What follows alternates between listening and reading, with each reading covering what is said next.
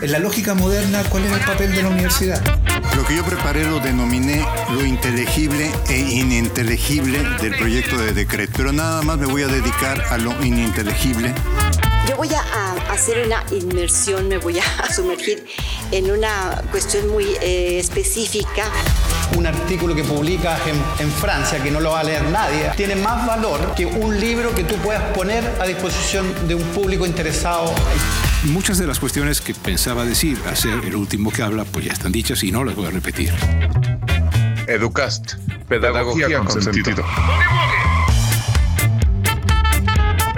Bienvenidos a Educast. Mi nombre es Eric Medina y me acompaña Beatriz Pérez, ambos pedagogos, egresados de la Facultad de Filosofía y Letras de la UNAM. Pero bueno, en este proyecto no estamos solos, entonces nos acompañan Mariana Martínez y Alejandro Esquivel detrás de los micrófonos haciendo todo el trabajo de producción y postproducción en este proyecto. Educast, Pedagogía con Sentido, es un podcast que buscamos llegar a todo tipo de público y población abordando temas educativos y bueno, esperamos sea de su interés y agrado para todos los que nos escuchan. Y como mencionan, el día de hoy vamos a iniciar esta serie de podcast con un tema eh, muy común el regreso a clases en la nueva normalidad, para lo cual Betty nos va a dar una pequeña introducción.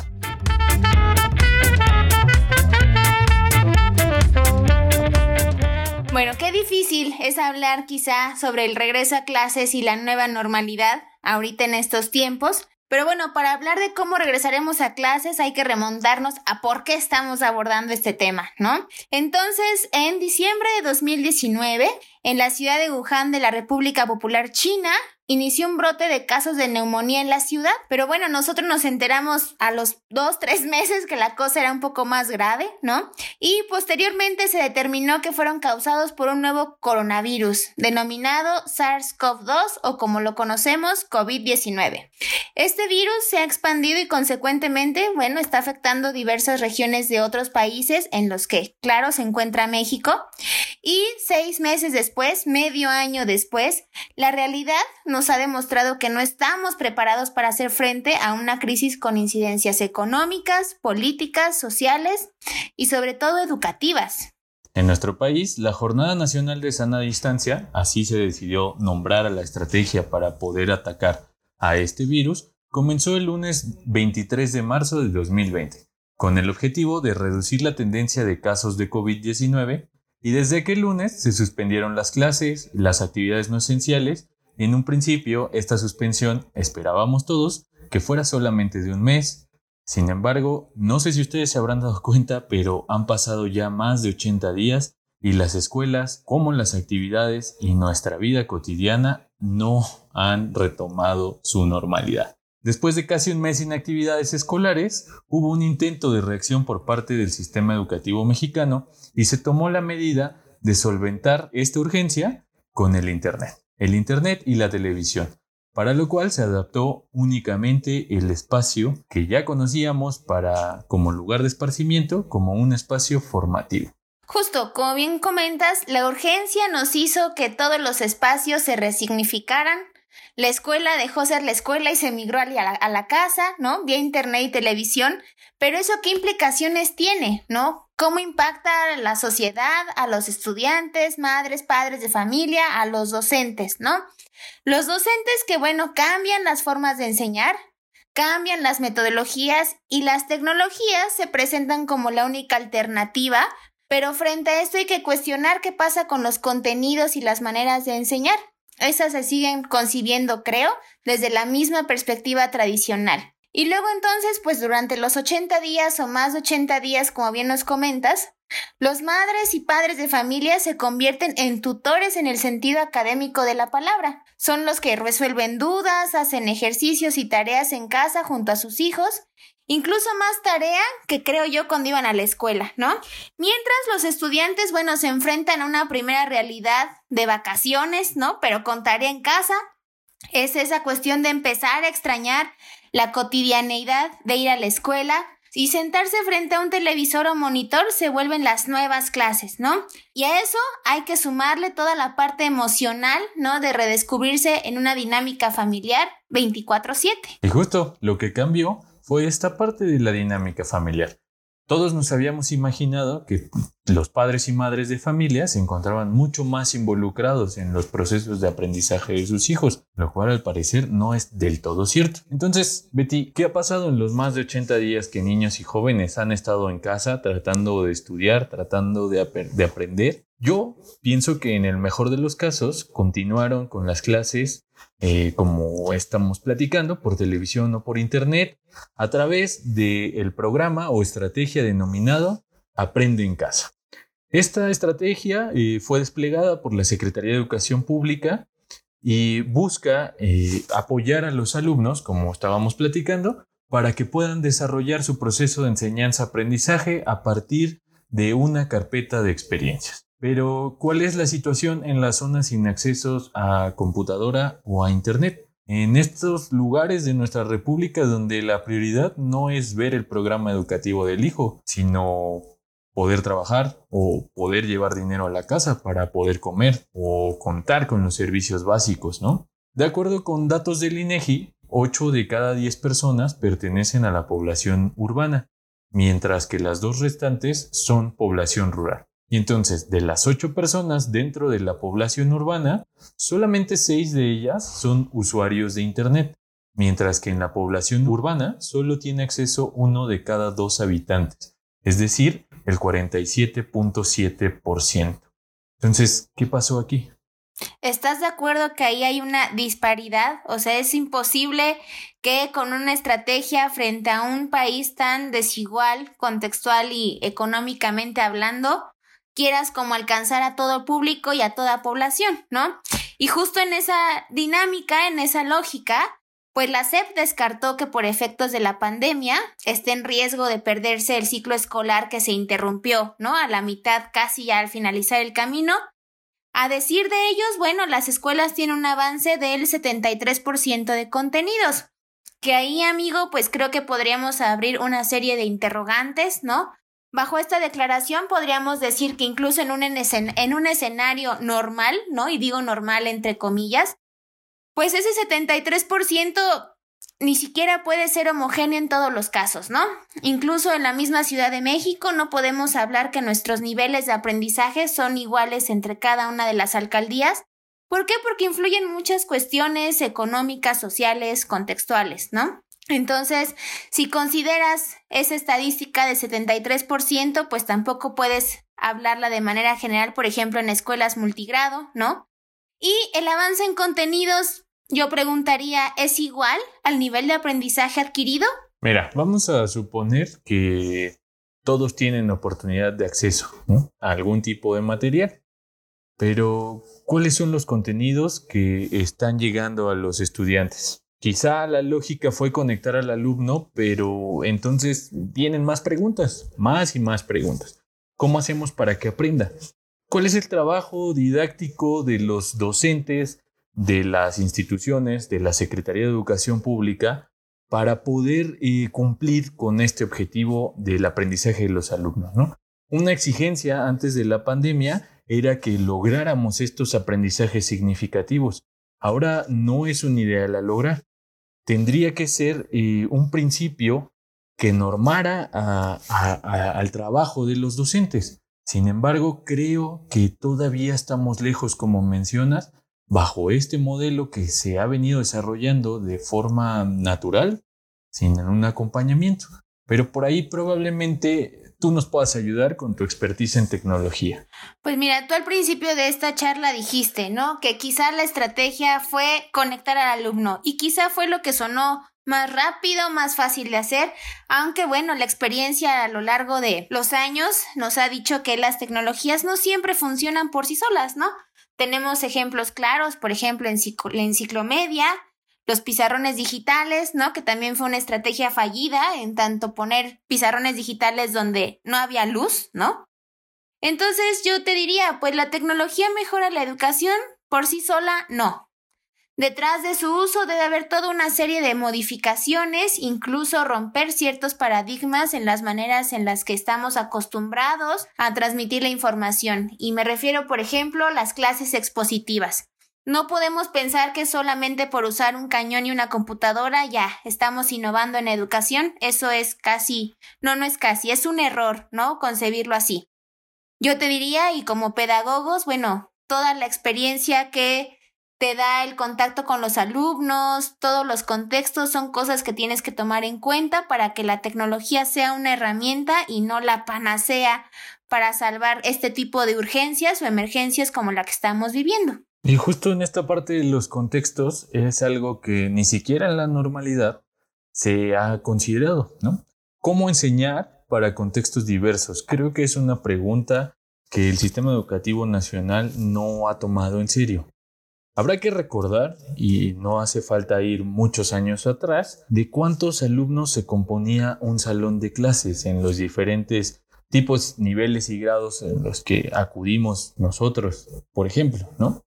Si no mal recuerdo, tenía yo por ahí entre 25 y 30 compañeros, cuando menos, en un salón de clases, lo cual significa que había 25 o 30 historias diferentes 25 o 30 formas de aprender distintas y ante esto, pues como mencionas, eh, se había tomado las clases expositivas como la estrategia, pero de verdad ha funcionado.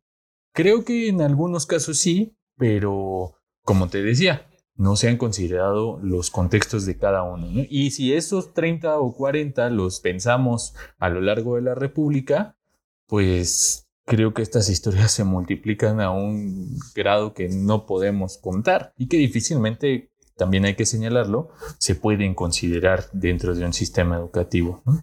Sin duda, creo que la estrategia desplegada por la Secretaría eh, tiene efectos positivos y negativos. ¿no? Principalmente eh, no estamos considerando a los estratos desfavorecidos socialmente, no solo en este panorama, sino en cuestiones de, economía, en cuestiones de salud, en cuestiones de higiene por los pocos recursos a los que tienen acceso. ¿Cómo vamos a cerrar este ciclo escolar? Bueno, ya lo cerramos, pero la pregunta acá es cómo vamos a iniciar el que sigue. Te voy a pasar un dato y espero que este lo anoten bien. El 5 de junio se concluyó el ciclo escolar con lo que había, con lo que se tenía y... Como se pudo. Así es. Eh, se les dieron algunas indicaciones que vamos a platicar más adelante con una problemática. Este contexto al que nos enfrentamos, el siguiente ciclo escolar va a permanecer. No vamos a superar el virus en estos meses. Ya hemos escuchado que la crisis va a seguir hasta el mes de octubre y nosotros estamos estimando que el ciclo escolar inicie el 10 de agosto. Claro, si el semáforo epidemiológico nos lo permite, ¿no? que en este caso tendría que encontrarse en verde para poder iniciar las actividades dentro de las escuelas. Fíjate, yo creo que sin duda ya ni siquiera hablemos del contexto escolar, todos, ¿no? Y todos los que nos escuchan, incluso nosotros ya quizá estamos esperando regresar al trabajo, a las actividades incorporarnos a esto que más adelante abordaremos sobre la nueva normalidad, ¿no? Pero ese regreso a clase suena así como que estamos así en la línea de salida, en sus marcas listos fuera, ya los papás queriendo arrumbar a los niños a la escuela, los niños queriendo regresar con sus amigos, y todo es en un ideal, porque la verdad es que vivimos en un momento de incertidumbre. Ese 10 de agosto, la verdad que yo ahorita lo escucho ya a la vuelta de la esquina y quizá las condiciones no son las óptimas para regresar. Pero bueno, regresaremos. Ya la SEP anunció una serie de puntos o normas a tomar en cuenta. Y pues nada, yo creo que también habría que empatar la cuestión laboral con la cuestión escolar, ¿no? Porque a lo mejor promisoriamente pensamos regresar el 10 de agosto, pero laboralmente, ¿qué va a pasar? Y como yo te comentaba, ahorita los papás o los tutores, digamos, son los que se han hecho cargo de la cuestión formativa de los hijos. Entonces, pues me parece que también hay, decisiones desfasadas entre el contexto laboral, familiar y bueno, ese reinicio, a ver cómo nos va.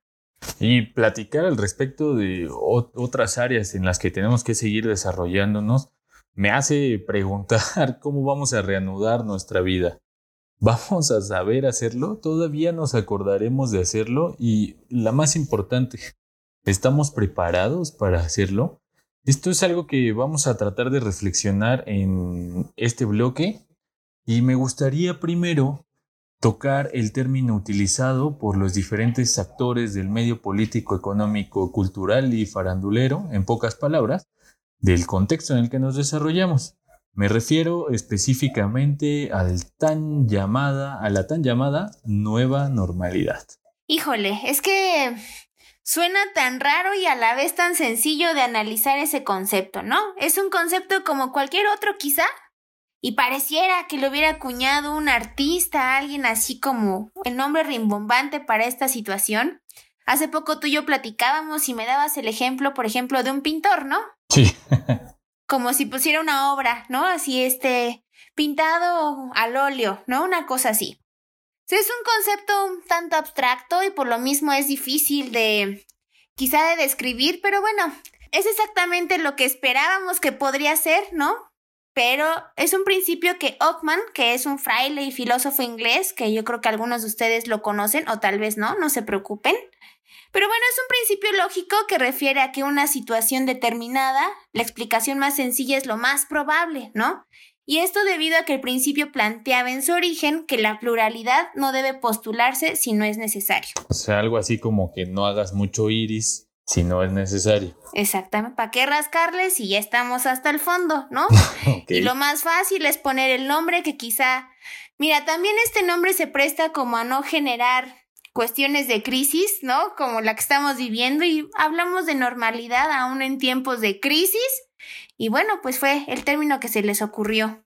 Pues sí, sin duda lo más importante no es cómo vamos a llamar este regreso, ¿no? Sino cómo vamos a hacer este regreso. Porque este concepto, déjame contarte que no es algo muy nuevo que digamos, ya se ha utilizado en diferentes momentos de la historia de la humanidad, como por ejemplo el más reciente eh, relacionado a la economía, la crisis de, económica del 2008, la crisis de los Supreme, cosa que no vamos a tratar el día de hoy, pero eh, después de los acontecimientos sucedidos con la bolsa, eh, unos economistas decidieron llamar al regreso como la nueva normalidad. ¿Cómo va a ser el regreso de la bolsa en la nueva normalidad y de toda la gente? Pero seguramente en otras crisis eh, durante la historia hemos acuñado este término y esta es una más de las nuevas normalidades que como humanidad pues hemos enfrentado.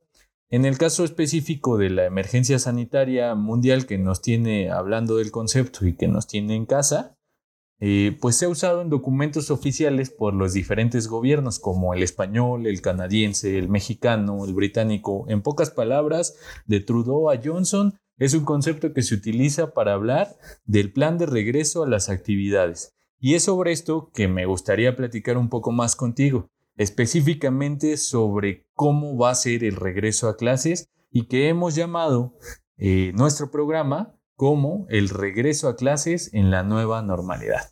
Y para hablar de esto, bueno, es importante hablar tanto de nivel básico como educación media superior y superior, ¿no? Ahorita vamos a dedicarle unos minutos a nivel básico. Como comentamos, pues bueno, se espera que el 10 de agosto regresemos y ante eso, bueno, la Secretaría de Educación Pública ya lanzó nueve grandes lineamientos con los cuales pretende hacer frente a esta nueva normalidad y estas nuevas clases. Y bueno, yo creo que lo más conveniente es irlas analizando una por una y bueno, pues también reflexionando en torno a cada una de ellas que vaya, tienen de dónde cortar. Mira, Hablemos, si te parece, vamos a dar la lista y vamos platicando eh, despuesito una por una. ¿Te late? Va. La primera es la implementación de comités participativos de salud escolar. La segunda, ayúdame, creo que la tienes tú por ahí a la mano. Garantizar acceso a jabón, agua y gel antibacterial. ¡Pum! Yo veo aquí la tercera, el cuidado de maestras y maestros en grupos de riesgo uso obligatorio de cubrebocas o pañuelo, la sana distancia, maximizar el uso de espacios abiertos, la suspensión de eventos, reuniones y ceremonias, detección temprana o lo que sea que sea eso, Con un solo caso se cierra la escuela. Y por último, el apoyo socioemocional para docentes y estudiantes. Ahora, si quieres, podemos platicar un poco de manera general sobre la implementación de comités participativos de salud escolar. Esto suena muy rimbombante, pero ¿cuál es la finalidad? Que todos participen, tanto padres, madres de familia, personal docente y directivo, para mantener filtros de corresponsabilidad desde la casa, en la escuela y en el salón de clases. Todos tenemos que promover las medidas de higiene y las instituciones se encargarán de contar con los protocolos necesarios para poder eh, pues hacer funcionar estos filtros, así como designar la manera en la que vamos a circular dentro de las instituciones educativas. Pero tú piénsalo, en educación primaria con niños entre 6 y 12 años, ¿cómo vamos a hacer los recesos? Como estas pueden salir muchas preguntas.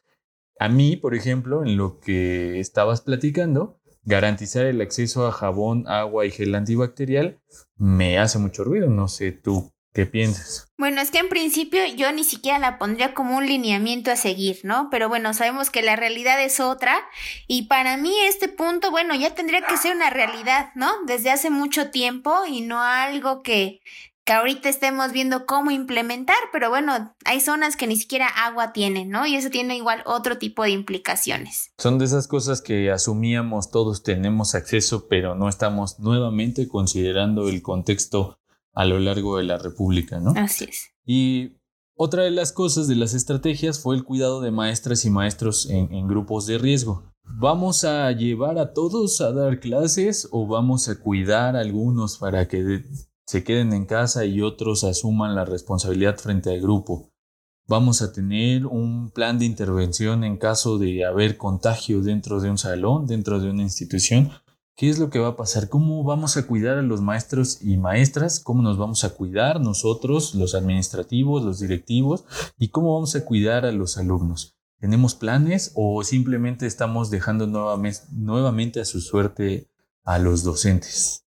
Son muchas preguntas y quizá pocas las respuestas, pero fíjate, la otra era uso obligatorio de cubrebocas o pañuelo. Y entonces, híjole, yo te diría, para toda la comunidad escolar, todos, todos, desde la intendencia hasta el director, ¿no?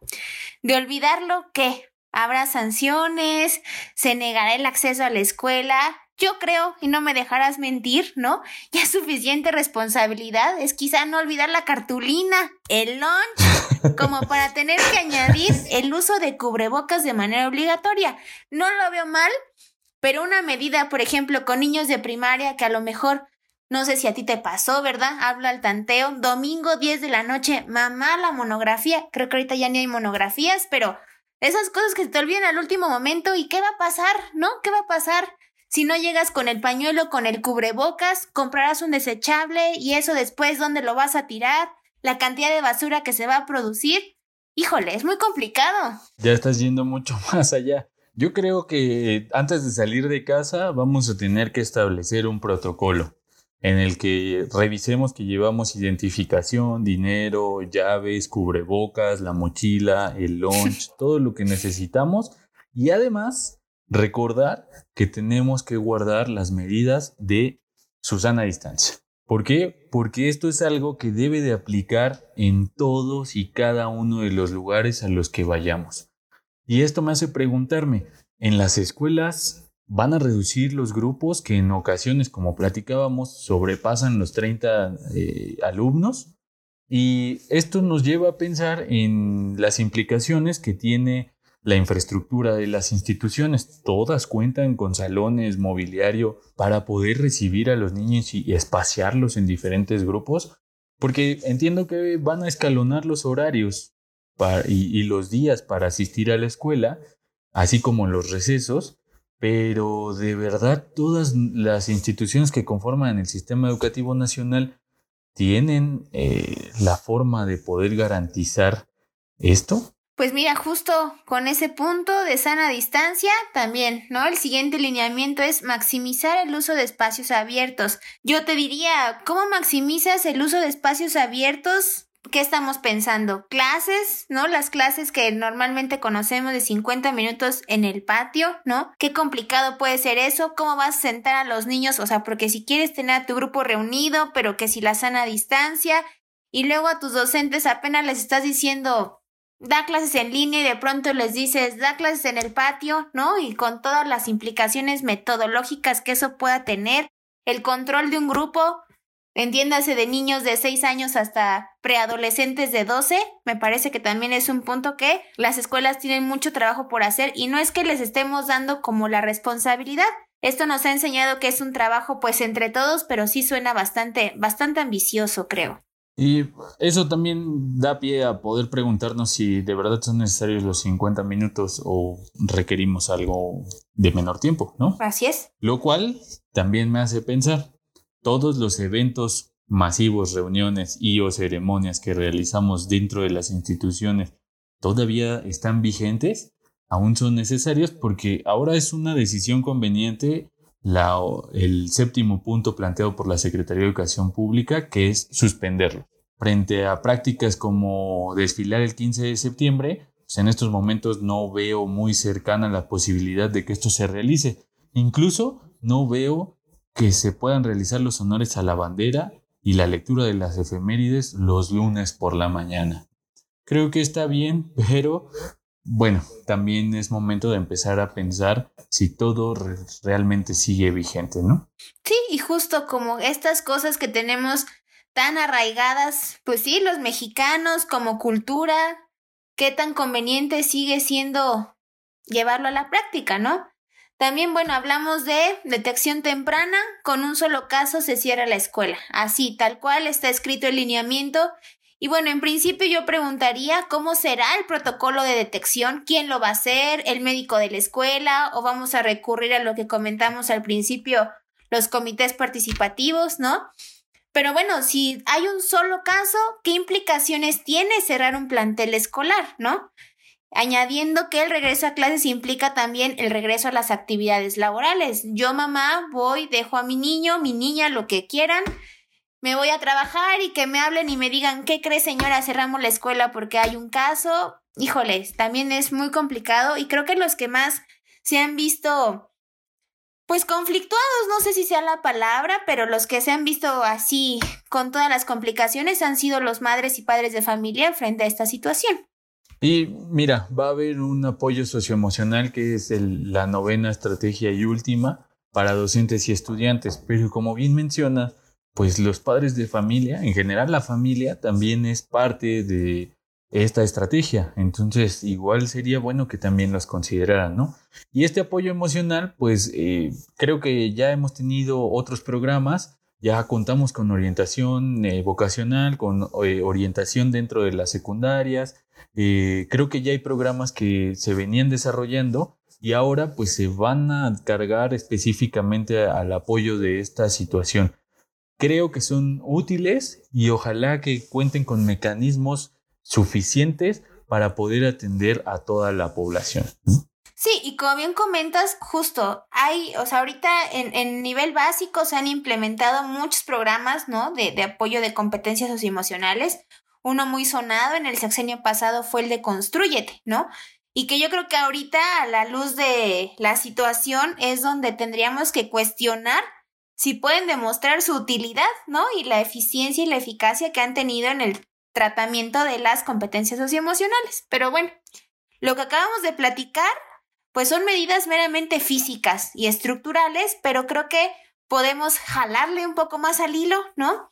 Y hablar entonces de, bueno, vamos a regresar a clases, estuvimos más de 80 días eh, en casa, ¿no? A través de una estrategia formativa teleformativa, ¿no? Entre internet y televisión.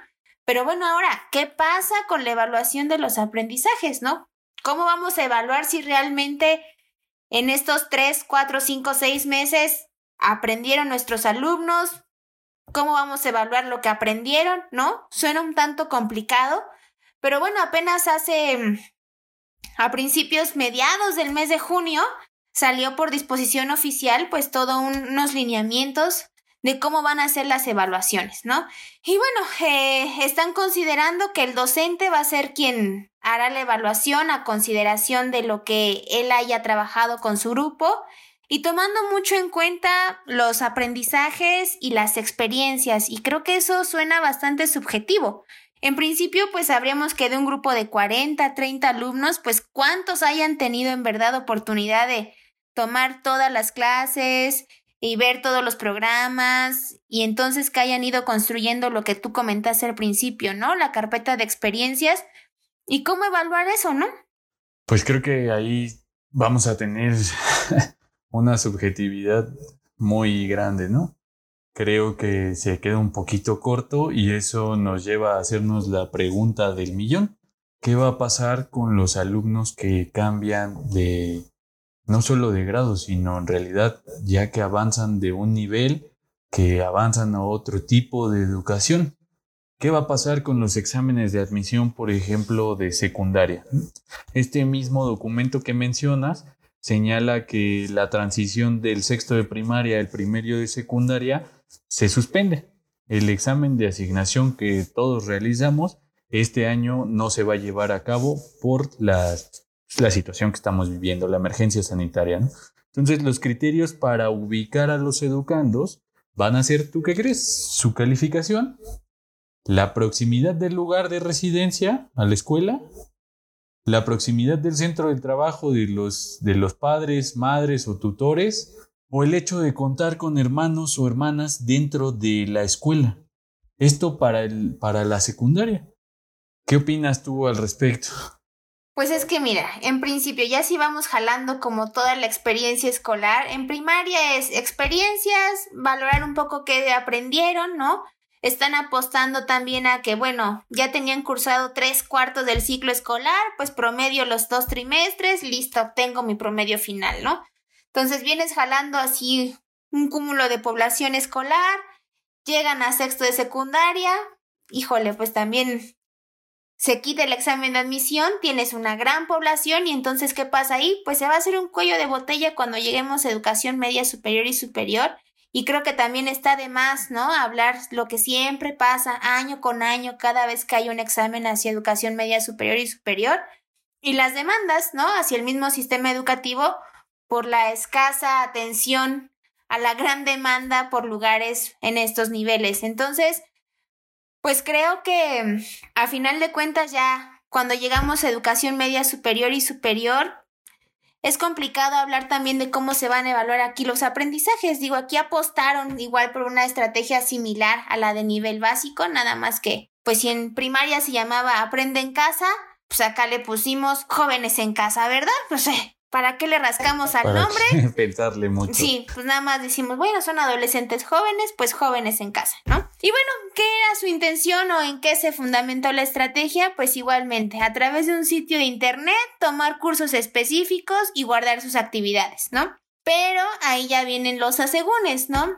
Sin embargo, solamente un 81% de los alumnos tuvo acceso pero de ahí faltaría aclarar si el 81% del total de la matrícula corresponde al tipo medio superior a nivel nacional o es un 81% de alumnos que tuvieron acceso a Internet. Y entonces sería interesante conocer ese dato, ¿no? Para imaginarnos el alcance que en verdad o en lo real tuvo esa estrategia. Y aparte, Betty, hay que señalar que los cursos estuvieron orientados a temas específicos, ¿eh? que pueden o no tener relación con el plan de estudios de este nivel educativo. Ok. Entonces ahí, ahí tenemos como una estrategia que me parece no se desplegó de la misma forma que como en el nivel básico. Y me parece un tanto comprensible porque el sistema educativo nacional no está en condiciones de responder con la misma eh, fuerza, porque no tiene la misma infraestructura física, ni mucho menos tiene eh, la forma de desarrollar una estrategia digital para este nivel y para además sumarlo al de, al de primaria y secundaria. ¿Por qué? Mira, eh, según el INE, el año pasado, cuando todavía era INE, nos comentó que había un aproximado de 5 millones de alumnos en preescolar nada más, 14 millones en primaria y 6 millones y medio en secundaria. lo cual nos da un total aproximado de casi 25 millones y medio de alumnos, solamente en el, en el tipo de educación básico. Si lo comparamos con el medio superior, que tiene un aproximado de 5 millones de alumnos, es entendible que la estrategia se cargara solamente al lado básico, pero no me parece justo que hayan dejado de lado al medio superior y sobre todo alguien de quien no hemos hablado, al tipo superior. Y justo, yo creo que en estos momentos es donde uno se preguntaría, bueno, ante ese panorama que nos acabas de decir, ¿cómo será el regreso, no? Principalmente en los tipos medio superior y superior. Sin duda es cierto que en educación superior, al no ser obligatoria hasta al menos el año pasado, pues bueno, la oferta se concentra en los particulares y de eso, bueno, hay que desglosar que si particulares autónomos, no sé qué, y cada uno se rige por sus propias normas. Entonces, ¿eso qué impacto tiene, no? En cómo vamos a regresar y vamos a tratar de dar respuesta a nivel educación media superior que cuenta con un mayor número de instituciones dependientes de los estados y la federación. Y eso, bueno, como te decía, hay que sumar los organismos autónomos. Y entonces yo diría, ¿quién les va a indicar los pasos a seguir? ¿Quién los va a apoyar a desplegar las estrategias? ¿Cómo se van a homologar? Por ejemplo, ahorita ya hay muchas, no sé si has visto webinars y cuánto hay sobre modelos híbridos, este, educación en línea, no sé qué, que si la institución del estado del norte ya sacó su nuevo modelo educativo, híjole, también ahí hay que ver, ajá, ¿no? Híbrido. Híbrido. Pero bueno, pues no sé. esa va a ser la nueva palabra, ¿eh? Sí. vas a ver que va a ser la nueva palabra que se va a empezar a utilizar a partir de, pues yo creo que el siguiente mes en adelante, todos van a empezar a utilizarla. Y aquí entiendo, mira, hasta cierto punto que la Secretaría de Educación Pública haya dejado al medio superior y superior, pues a que cada quien se arregle como pueda, afectándolos un poco, sobre todo a todos aquellos que son públicos, pero el negocio en estos eh, tipos y niveles es muy grande. Entonces aplicaron la estrategia de sana distancia, hay que lavarnos las manos y cada quien que haga lo que pueda hacer. Entonces, creo que estamos desatendiendo a dos niveles, lo cual no es raro porque se ha hecho a lo largo de la historia de la educación en nuestro país, ¿no? Antes y a la secundaria la están tomando en cuenta porque también pudieron haberla dejado sin, sin ningún tipo de indicación, ¿no? Pero mira, más allá de eso, ¿sabes qué? O sea, yo también pienso a tus alumnos de nivel básico, bueno, quizás una población cautiva que tienes, pues sí, cautiva, no sé, seis horas dentro de un mismo espacio escolar que a lo mejor tú dices está sanitizado, usas tus tres filtros de corresponsabilidad, ¿no? Pero ¿qué pasa con una población tan fluctuante como la educación media superior y superior? Yo me acuerdo que tampoco es que estemos muy alejados de esa época, pues íbamos, veníamos, es un espacio abierto, entras, sales, no tienes horarios fijos, vienes del metro, pero que el Uber, pero o sea, son muchos pequeños escenarios de riesgo que complejizan la situación. Pues sí, mira, habíamos preparado por ahí algunos puntos antes de darle como cierre a este, a este primer programa, ¿no? ¿Te parece bien si vamos hablando uno a uno y planteamos las preguntas que teníamos ya más o menos pensadas? ¿Te late? Ok. Porque sabemos que el reinicio de las actividades se va a dar con las medidas de sana distancia que ya hemos, nos han repetido hasta el, hasta el cansancio y que espero que todos hayamos entendido para poder llevarlas a cabo ahora que volvamos a iniciar nuestras actividades. Y dentro de algunas de las estrategias que estuvimos mencionando, pues vimos que habrá programas de sanitización constante de las instalaciones. Esto va a suceder en centros de trabajo, en instituciones educativas, en mercados, en, todos lados. Pero ¿quién va a validar que se estén realizando? Y lo más importante es quiénes van a poder realizar estas actividades. Ok, pues sí, y sobre todo, mira, también si ya lo ves como en un comparativo de lo que acabamos de platicar con educación básica, las, las normas o los lineamientos son muy similares, ¿no? Por ejemplo, aquí también plantean una calendarización escolar en función de las actividades laborales, ¿no? Entonces, ahí qué implicaciones tiene en la organización familiar y esta necesidad, porque ahorita ya ni siquiera es quizá un, pues, ya un deseo, lo que tú quieras, ya es una necesidad volver a laborar. Sí, sin duda. Por todas las cuestiones que quieras verlo, ya es una necesidad. Sí, no, no hay lugar en el mundo que no esté ya preocupado por esta situación, ¿no? Y creo que los noticieros se han llenado también ya de eso. Y mira, en medio superior y superior eh, también se va a buscar enfatizar en la higiene personal, principalmente en el lavado de manos. Parece un poco cómico, ¿no? Porque uno pensaría que cuando se va haciendo más grande, pues va entendiendo más la necesidad de, trabajar en su higiene personal, pero pues a veces con ciertos eh, chavos es un poco complicado, ¿no? Y a eso súmale si todos tienen el acceso a este tipo de servicio, ¿no? Que es un servicio básico, no solo en la escuela, sino en la casa.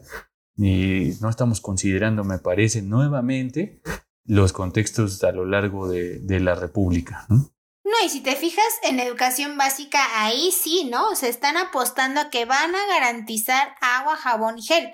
Aquí van a enfatizar la higiene personal, ¿no? O sea que si tienes agua y jabón en tu escuela, exactamente, pues ya no es bronca del Estado, y fíjate, yo hace poco leía una, una investigación que decía, ahorita, ¿no? Con todo esto del coronavirus y que todo el mundo ya tiene así descarapelada la mano de tanto cloro, gel, agua y jabón.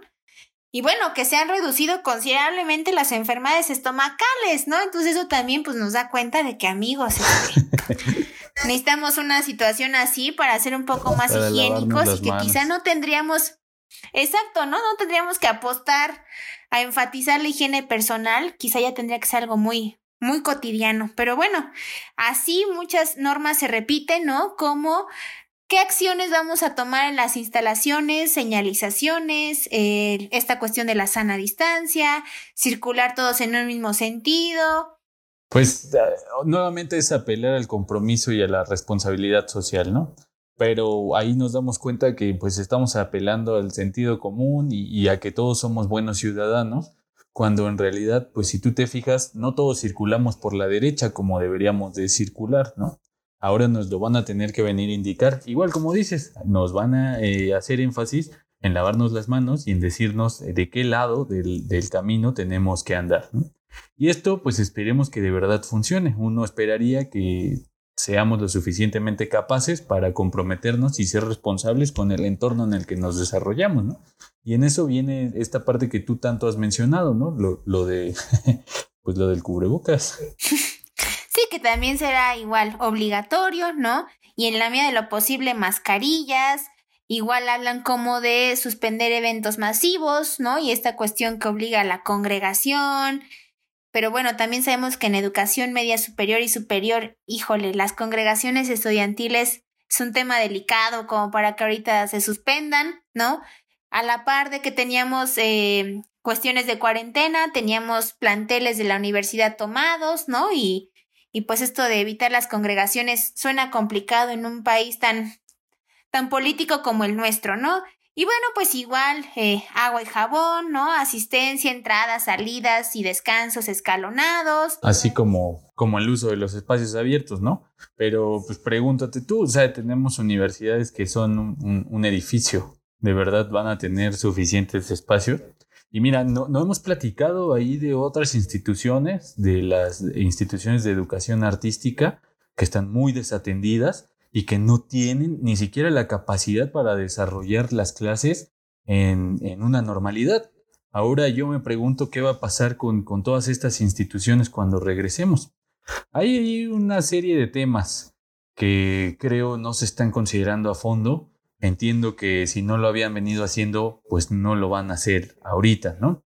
Pero vamos a hablar un poquito más de, la, de las evaluaciones. ¿De verdad se puede evaluar algo? O vamos a admitir las carencias que ya tenemos sin afectar a los alumnos. Es decir, todos van a continuar con su trayectoria académica intacta, incluso aquellos que avanzan de nivel o de tipo educativo. Y aquí eh, nuevamente hacer énfasis que el, el examen de asignación de secundaria se suspende y el ingreso al bachillerato se va a realizar en cuatro fechas. Eh, ahí por ahí anótenlas para que no se les pase por si alguien les pregunta van a ser los días 8, 9, 15 y 16 de agosto de 2020. ¿Qué vamos a evaluar si no terminamos el ciclo escolar? Y eso pensando en, básica, en media superior. Y ahora pensemos en los alumnos de superior que tuvieron que terminar con semestres, cuatrimestres, trimestres, eh, desde casa, con la computadora, eh, en plataformas, con docentes que no estaban capacitados para hacerlo, con poca infraestructura por parte de las instituciones. Eh, todos aquellos que estaban ya en el último semestre, trimestre, cuatrimestre de sus licenciaturas, de sus posgrados, ahora van a poder incorporarse y, con urgencia al mercado laboral, pero de verdad eh, tenían las herramientas suficientes. Logramos que estas estrategias implementadas con urgencia eh, dieran frutos. Son, son preguntas a las cuales nos vamos a ir enfrentando con sus respuestas más adelante, ¿no? Y todo esto sin considerar la cobertura que puedan tener y el acceso que puedan tener. ¿no? incluso en las instituciones de educación superior, en instituciones en las que uno piensa que todos los alumnos tienen el acceso y que todas las instituciones tienen la capacidad de brindar el servicio. Mira, yo creo que lo único que estos tipos educativos tienen claro es que no pueden regresar antes del mes de septiembre, ¿no? Y eso, creo yo, en el mejor de los casos. Y mientras eso sucede, pues es ir a marchas forzadas, ¿no? Tanto a la par desarrollar protocolos de protección, tanto para alumnos, docentes, administrativos, y como veíamos, ¿no? También cómo darle la vuelta a un plan, a un, plan de estudios, programas varios de estudio que, bueno, pues no, no, no están diseñados para hacer frente, por ejemplo, a través de tecnologías. Bien comentaste ahorita, desde la infraestructura de las eh, instituciones de educación artística, eso cómo se complejiza cuando no tienes el espacio físico y tienes que atender un ciclo escolar a través de plataformas como Zoom, como todas estas nuevas que han salido para hacer frente a esta cuestión de las, de las videoconferencias. Yo creo que antes, sobre todo para los docentes, las demandas eran usen la tecnología en el salón de clases. Ahorita es darle la vuelta y cómo usar todo lo que tienes, pero fuera del salón de clases para poder dar respuesta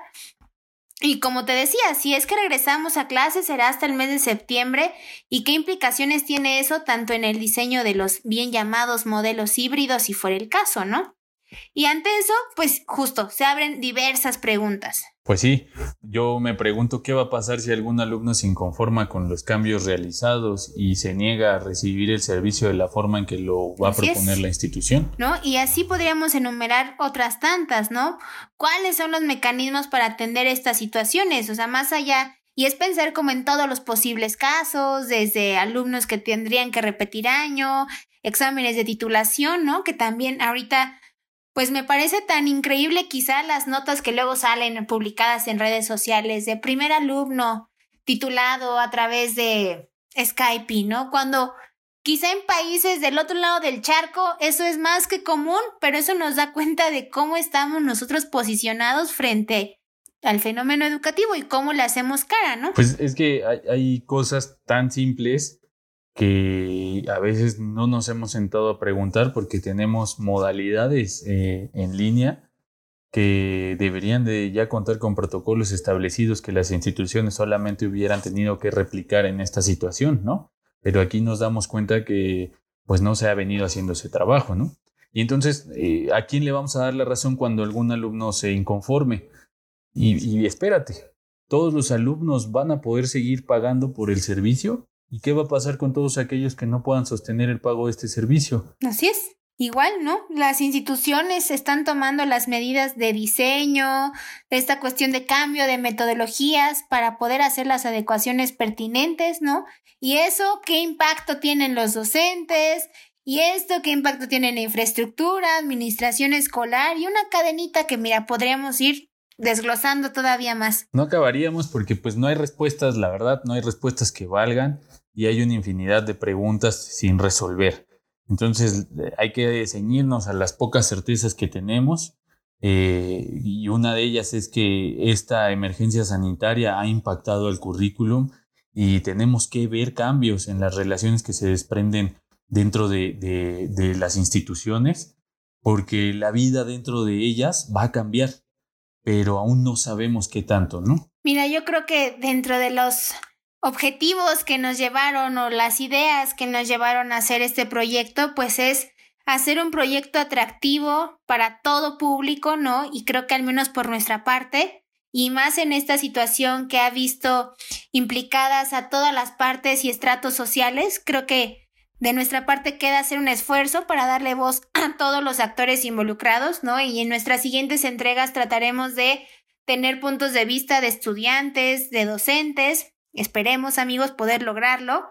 Porque bueno, si bien ya tenemos fechas y noción sobre cómo será el regreso, o al menos vislumbramos más o menos a qué nos vamos a enfrentar en esta nueva normalidad, pues aún falta tiempo, ¿no? Para llegar a ese momento y la realidad es que aun cuando nos digan agosto, septiembre, la realidad nos puede decir que igual hasta el siguiente año y entonces, ¿qué va a pasar también, no? Porque, pues, hoy nos dicen ya mañana semáforo naranja, pero por otro lado nos dicen la curva está en su máxima expresión. La verdad es que son muchas voces y pocos resultados. Entonces, ¿te parece bien si le dejamos hasta aquí y concluimos con una serie de, propuestas que voy a plantear y me gustaría que si tienes algún comentario al respecto, me vayas indicando y lo hacemos sobre la marcha ya para darle cierre a este primer episodio. ¿Te late? Ok. Mira, lo primero es, ¿qué se pretende en el ideal? Desde mi punto de vista, lo que hemos revisado y hemos vivido a lo largo de estos más de 80 días, es regresar. Regresar a la normalidad, a las actividades como las conocíamos. Sin embargo, esto no va a suceder. Esto no va a suceder, ya nos lo dijeron, ya tenemos que empezar a tomar eh, cartas en el asunto, porque regresar tal y como lo veníamos haciendo en noviembre del año pasado no va a suceder. ¿Qué puede suceder en realidad? Esa es la pregunta sobre la cual tenemos que orientarnos. ¿Qué puede suceder? Que vamos a tener que buscar estrategias, diseñar estrategias que nos permitan hablar de esto que ahora le van a llamar los modelos híbridos, pero que en realidad ya estaban planteados en educación desde hace muchísimo tiempo como modelos mixtos. Y a estos modelos mixtos les vamos a tener que agregar las estrategias sanitarias que en colaboración con la Secretaría de Salud y los diferentes sectores pues, se tendrán que ir desarrollando, ¿no? Lo que pueda hacer la escuela desde el currículum, como lo que pueda hacer la Secretaría de Salud en cuanto a estrategias sanitarias, para poder implementarlo dentro de las instituciones educativas. Eso me parece que es lo que sí puede suceder. Entonces, como propuesta viable, a mí me parecería que tenemos que repensar el diseño curricular, repensar las relaciones que tenemos actualmente con el currículum y empezar a ver cómo más o menos se van a ir desarrollando al interior, ya cuando los actores estén nuevamente en escena, tanto docentes, alumnos, directivos, administrativos, padres de familia, y nosotros como profesionales de la educación cómo vamos a incidir en este, en este trabajo. Y desde mi punto de vista, de las principales acciones que debemos tener es aclarar la inexistencia de estos modelos híbridos, llamarlos como son actualmente,